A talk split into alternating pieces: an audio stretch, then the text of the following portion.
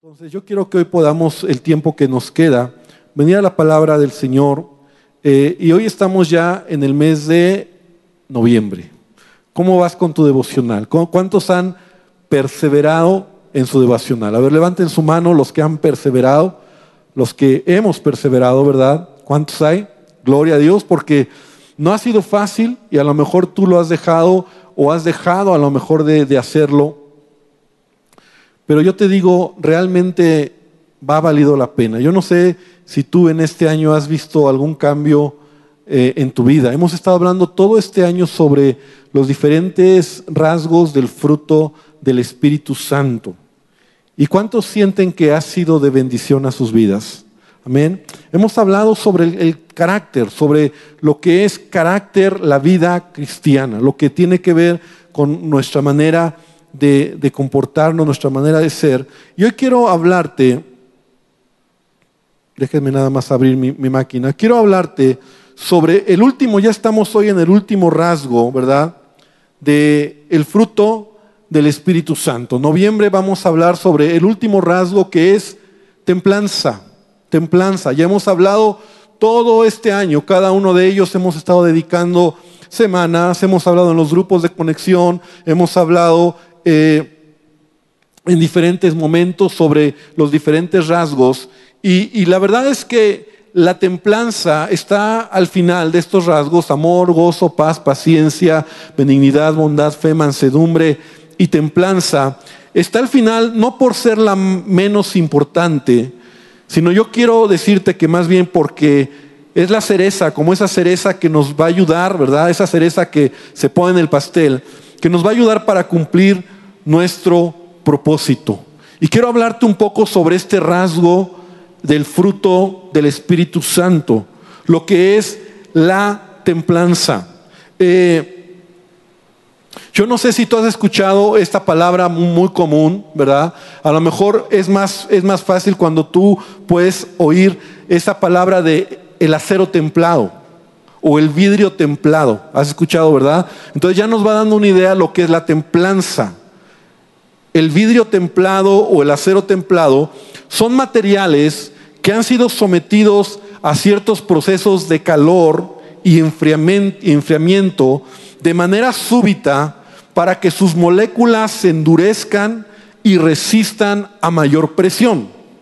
Por eso cuando te dicen que un vidrio es templado, tiene la garantía, ¿verdad?, de que es más resistente, ha sido sometido a un proceso diferente del vidrio común y de la misma manera el acero, acero templado, ¿verdad? Que muchas veces eh, se hace cuando se eh, realizan ciertos cuchillos, ciertas eh, cosas para, para cortar, ¿verdad? se templan.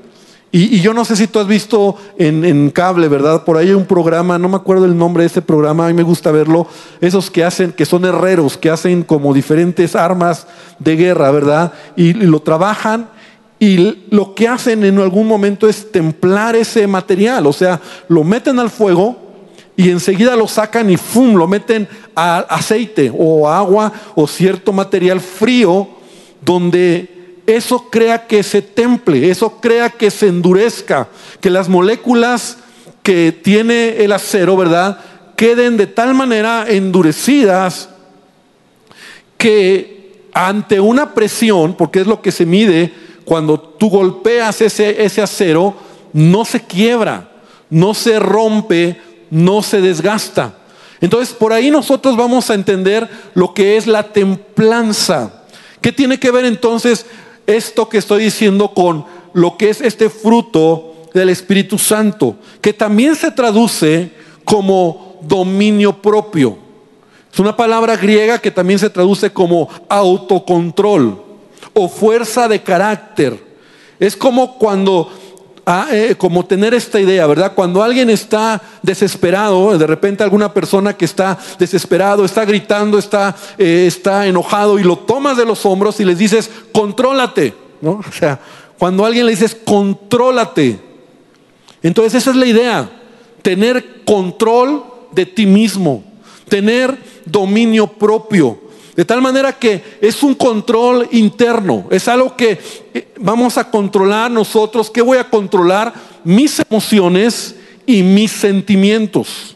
Dominio propio, entonces, como todos los rasgos del fruto del Espíritu Santo, es una obra interna, es una obra de adentro hacia afuera que si yo puedo controlarme a mí mismo, si yo tengo dominio propio o templanza, entonces voy a ser una persona feliz, voy a ser una persona productiva.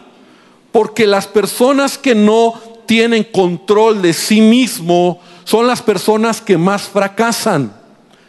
Recuerda que nosotros no podemos controlar las situaciones externas de la vida. No podemos controlar nosotros lo que a nuestro alrededor sucede, pero sí puedo controlar lo que pasa dentro de mí. Sí puedo controlar lo que dentro de mí está sucediendo. Entonces, tiene que ver contigo mismo, tiene que ver con lo que hay dentro de ti. Estoy hablando los miércoles, ya llevamos varios miércoles, creo que son seis o siete miércoles, que estamos hablando sobre la vida del rey Saúl.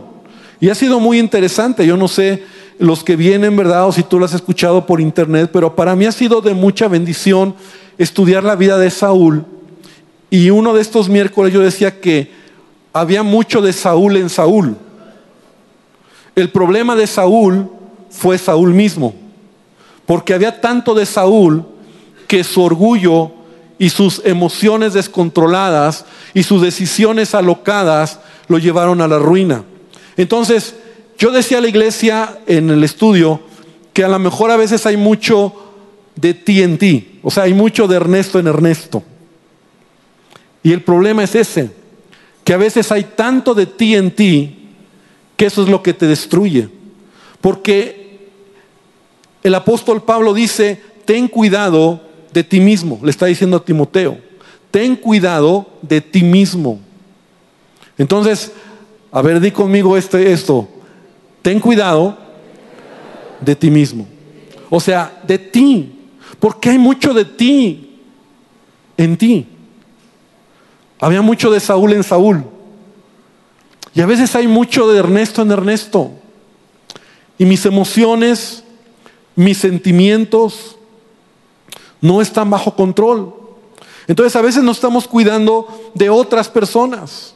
Creemos que a veces los problemas que tenemos en la vida es porque otros nos están queriendo afectar, pero la realidad es que somos nosotros, lo que hay dentro de nosotros, lo que nos va a destruir o lo que nos va a llevar al propósito que Dios tiene en nuestras vidas.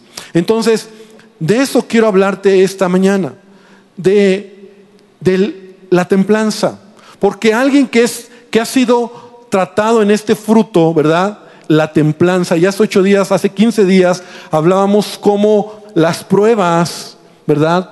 Producen fruto en nuestra vida. Y es así, a veces Dios nos tiene, nos mete al calor, ¿no? nos mete a la prueba, y ahí estás en la prueba, y de repente te saca del calor y te pone en agua fría. ¿no? O sea, y como, eh, eh, velo de esa manera, como que tiempos de paz y a veces tiempos de prueba. Entonces, imagínate este ejemplo en José. José está con su papá, bonito, todo bien. Su papá lo quiere, es el consentido de papá, le hace una túnica de colores y está todo padre, tiene un sueño y él ya se veía, ¿verdad? Ahí eh, mandando a sus hermanos y de repente Dios lo lleva por un momento de fuego, de quebranto sus hermanos lo venden. Y ahí está en fuego y de repente llega a Egipto y Potifar, ¿verdad? Lo toma y lo hace su, su esclavo, pero le da todo, tiene todo el poder, ¿verdad? De este, este José y tiene otro tiempo de paz. Y todo está bien y de repente otra vez va al fuego, donde va a la cárcel, por un, eh, porque la esposa de Potifar levantó un falso. Y otra vez va al fuego. Entonces, esta, esta manera en que Dios trata nuestras vidas, a veces en el fuego y a veces en, paz, está formando qué? templanza, está formando carácter, está haciéndote más fuerte. Y el carácter, ¿verdad? Se va a formar en medio de las pruebas si tú lo tomas de la mejor manera o te puede destruir. Por esa razón, nosotros debemos de, de entender que la templanza es necesaria en nuestra vida. Y la Biblia, ¿verdad? Cuando habla de templanza, y de hecho algunas traducciones también dice el dominio propio, dominio propio, tener dominio propio. Ahora, quiero que vengas conmigo a Proverbios capítulo 25, versículo número 28. Proverbios 25, 28. Dice de la siguiente manera, dice, como ciudad derribada y sin muro es el hombre cuyo espíritu no tiene rienda como ciudad derribada y sin muro es el hombre cuyo espíritu no tiene rienda. En la antigüedad, lo que mantenía una ciudad de pie eran los muros.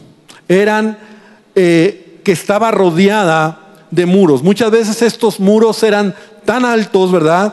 Que medían hasta 7 metros de ancho y 10 metros de altura.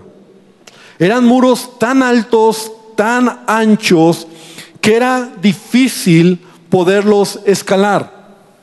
Eh, todos hemos visto incluso esos grandes castillos que no solamente tienen unos, tenían o tienen, ¿verdad? Porque existen muchos, unos muros altos, sino alrededor ponían una zanja para proteger que el enemigo no pudiera escalar los muros. Una zanja de agua, una zanja grande, en donde si el enemigo quería subir los muros o atravesar los muros, tenía que cruzar esa zanja, tenía que subir los muros, pero eran tan altos que era casi imposible.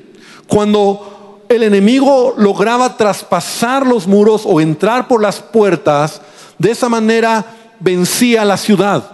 Ahora, una ciudad que no tenía muros era una ciudad expuesta, una ciudad que de alguna manera fácilmente podía ser destruida por los enemigos. Fácilmente podía llegar cualquier enemigo y conquistarlos. Entonces, la Biblia dice que como ciudad derribada, dice así, como ciudad derribada y sin muro, es un hombre que no tiene dominio propio. Una ciudad derribada nos habla de una ciudad sin estructura, una ciudad sin gobierno, una ciudad que no tiene futuro, que no tiene propósito, que no tiene esperanza. Y eso se compara con un hombre que no tiene dominio propio. Un hombre que no tiene dominio propio es alguien que vive según sus pasiones. Es decir, responde a sus emociones y responde a sus pasiones creyendo que esa es la manera normal de vivir. Y el mundo nos ha enseñado, ¿verdad? En donde simplemente la idea es esta, haz lo que quieras de tu vida, ¿no? Disfruta la vida. Para eso tienes pasiones, para eso tienes una vida. Pero la Biblia me enseña que una persona que no tiene dominio propio es como que como una ciudad que no tiene muros y también dice que significa que el muro, porque los muros eran los límites de la ciudad, cuando un hombre o una persona no, no tiene límites en su vida.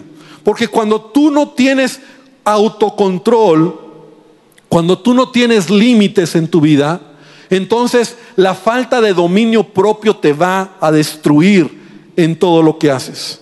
Entonces, quiero mencionar algunas cosas, ¿verdad? Que tiene que ver con la templanza, en donde yo debo de tener templanza o dominio propio, porque Dios quiere que establezcamos límites en nuestra vida, en este mundo en el que vivimos. Y el fruto del Espíritu Santo se va a desarrollar en ti, de adentro hacia afuera, para que esos ese control, autocontrol, ¿verdad? Ese dominio propio venga a tu vida.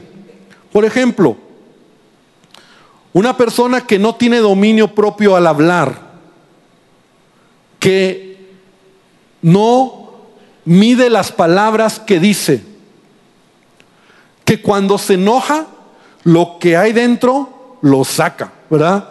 No le importa a quién ofende, no le importa cómo lo dice, no le importa lo que hace, es más, está enojado. ¿Conoces personas así?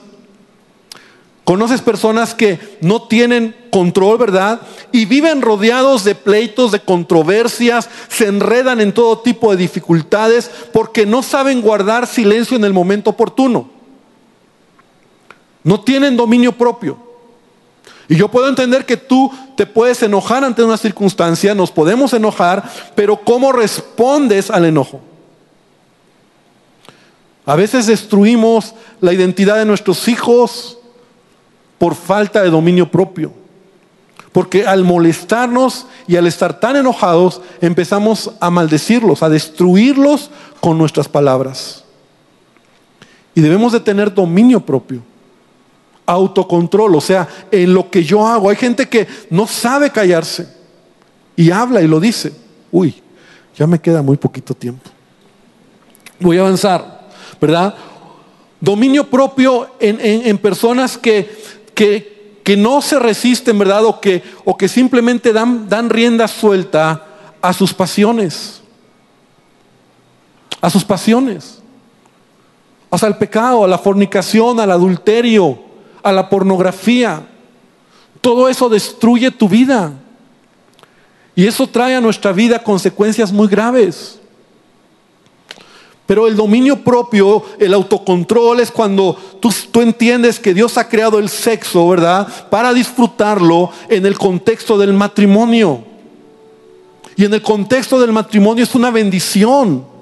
Pero fuera de ese contexto va a traer a tu vida problemas y conflictos. Entonces muchos dicen, no, pues yo vivo la vida. No, pues yo sé que Dios me ama, Dios me perdona. No, hermano, si tú no tienes dominio propio en esa área, ¿verdad? En el área sexual, entonces vas a ser afectado, vas a ser destruido. Gente que no puede resistirse a, invitaciones seductoras del pecado y se hunden profundamente en estas situaciones que les traen y les acarrean graves consecuencias. Yo he hablado con hombres que llorando, llorando me han dicho, pastor, tengo un grave problema de pornografía, no puedo dejar de pensar cosas insanas. Mi mente está todo el día, todo el tiempo pensando, y ya no quiero. Porque la falta de dominio propio, creyendo que era algo que no te iba a destruir, finalmente te afecta. Entonces el dominio propio es tener control de ti mismo, control en tus palabras, control de ti mismo en tu sexualidad, en el tiempo y a la manera de Dios. Dominio propio también en lo que tú comes, por ejemplo. Autocontrol, ¿verdad? Gente que no se disciplina e incluso están enfermos a causa de eh, o sea, están enfermos a causa de lo, del exceso de comida, no tienen autocontrol. Ay, no me importa, de algo me he de morir. ¿Has oído personas así? No hay dominio propio, no hay control. Ahora, si no hay dominio propio, si no hay templanza, entonces tu vida no tiene estructura. Tu vida no tiene protección. Entonces somos vulnerables a los ataques del enemigo.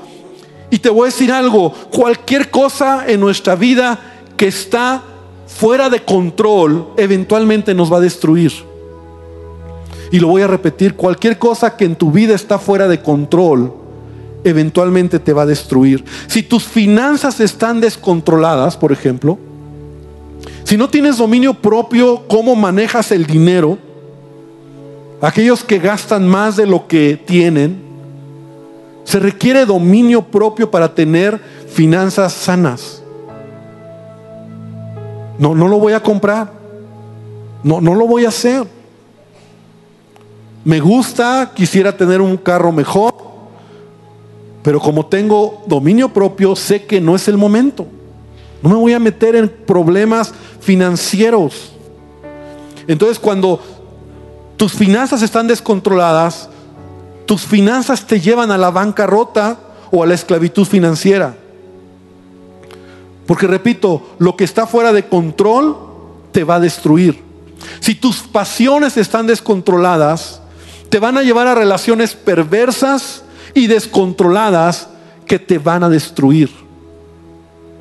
Alguna enfermedad, algún problema puede venir a tu vida por tener una vida sexual o una sexualidad fuera de control. Si tu apetito, ¿verdad? Si tu, su manera en que tú comes, ¿verdad? Está fuera de control, se va a destruir tu salud. Y vas a estar enfermo y vas a caer a un hospital y puede ser que incluso mueras antes del tiempo. Por eso hay que cuidarnos. Amén. Porque Dios tiene un propósito, hay que, hay que cuidarnos, hay que tener dominio propio.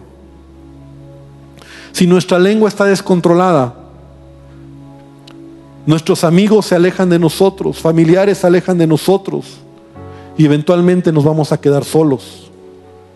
Entonces, iglesia, quiero terminar diciéndote, debemos admitir la responsabilidad. Es decir, nadie más que tú eres responsable de dejar que este fruto crezca en tu vida. Repite conmigo, yo soy responsable que se desarrolle la templanza en mí. Tú eres responsable de, de dominar esa lengua, de dominar esas pasiones, de dominar esos kilitos de más, de dominar esos lugares que frecuentas o malos hábitos que te están destruyendo. Nadie más que tú. Y decir, yo soy responsable de mi conducta. Y debo de saber que hay alguien dentro de mí, poderoso, en mi interior, que me desea transformar. Y se llama Jesucristo. Amén. El Espíritu Santo quiere gobernar nuestra vida. Dice la palabra, porque Dios no nos ha dado espíritu de cobardía, sino espíritu de poder, de amor y de dominio propio. Segunda de Timoteo 1.7. O sea, el Espíritu Santo está contigo para traer vida a, lo que hay en ti. Entonces, el Espíritu Santo desea tomar control en ti. El problema es que por muchos años tal vez nuestra, nuestras emociones, nuestros sentimientos, nuestra carne, nuestra alma es la que ha gobernado. Es tiempo de que la obra del Espíritu Santo se desarrolle en nuestras vidas. Pastor, ¿cómo dejo que el fruto del Espíritu Santo se desarrolle en mí en esto? Deja que el Espíritu Santo sea el que tome el control. Deja que el Espíritu Santo desde adentro empiece a templar tu carácter, a formar tu carácter. Cuando tú dices no a una, a una mujer que te está coqueteando, es porque estás templado. O sea, no eres de, no eres de piedra. ¿verdad? No, no es que no, no sientes nada, pero como tienes dominio propio, como tienes ese carácter templado, tú puedes decir no porque a Dios no le agrada. Me quedo callado, no voy a hablar más porque puedo destruir con mis palabras. Cierro la boca y no voy a comer más de lo que me pueda hacer daño. O simplemente estoy controlando, ¿verdad? las circunstancias que hay a mi alrededor, más bien lo que hay dentro de mí, aunque las circunstancias de a mi alrededor sean complicadas. Quiero invitarte esta, esta mañana. Entonces, para que hoy cierres tus ojos y hoy le digamos a Dios, Señor, quiero que este fruto o esta esta parte del fruto del Espíritu Santo, la templanza, se desarrolla en mí. Quiero ser un hombre, una mujer templado, con dominio propio, con carácter. Que, que, que, Señor, tú sigas formando en mí. A veces el fuego y luego sacarme del fuego y ponerme en agua fría, eso está templando mi carácter. No es que, no es que Dios no sabe qué hacer. No es que Dios le gusta pasarte por momentos difíciles y luego momentos tranquilos. Es que Dios te está templando. Es que Dios te está fortaleciendo. Es que el carácter de Cristo se está formando en ti. Y de esa manera tú puedes esta mañana decirle a Dios, Señor, yo te pido que sea tu Espíritu Santo el que traiga a mi vida este fruto. Señor, esta mañana estamos aquí y te pedimos que sigas desarrollando el fruto del Espíritu Santo en nuestras vidas. Hemos hablado este año de cada uno de los diferentes rasgos del fruto del Espíritu Santo. Y queremos que cada uno siga creciendo. Gracias por lo que has hecho en mi vida. Gracias por lo que me has sensibilizado para ser diferente, para actuar diferente, para responder de manera diferente ante circunstancias que he pasado este año y que he podido ver la obra de tu Espíritu en mí. Gracias Señor. Perdóname por aquellas que no he pasado la prueba, donde he respondido en mi carne. Y yo quiero, Señor, pasar cada prueba que, tú permites en mi vida. Y hoy estoy dispuesto a decirte que la templanza, que lo que es dominio propio se siga desarrollando en mi vida, en mi carácter. Señor, que pueda tener ese carácter tuyo, esa obra, la obra de tu Espíritu Santo en mi vida. Bendice a tu iglesia. Y te pido que esta palabra hoy, cuando estemos este mes de noviembre, de noviembre hablando y leyendo en nuestro devocional sobre la templanza, podamos añadir a lo que hoy hemos escuchado. Y que tú sigas hablando a nuestros corazones. Gracias te damos, Padre, en el nombre de Jesús. Amén y amén, Señor.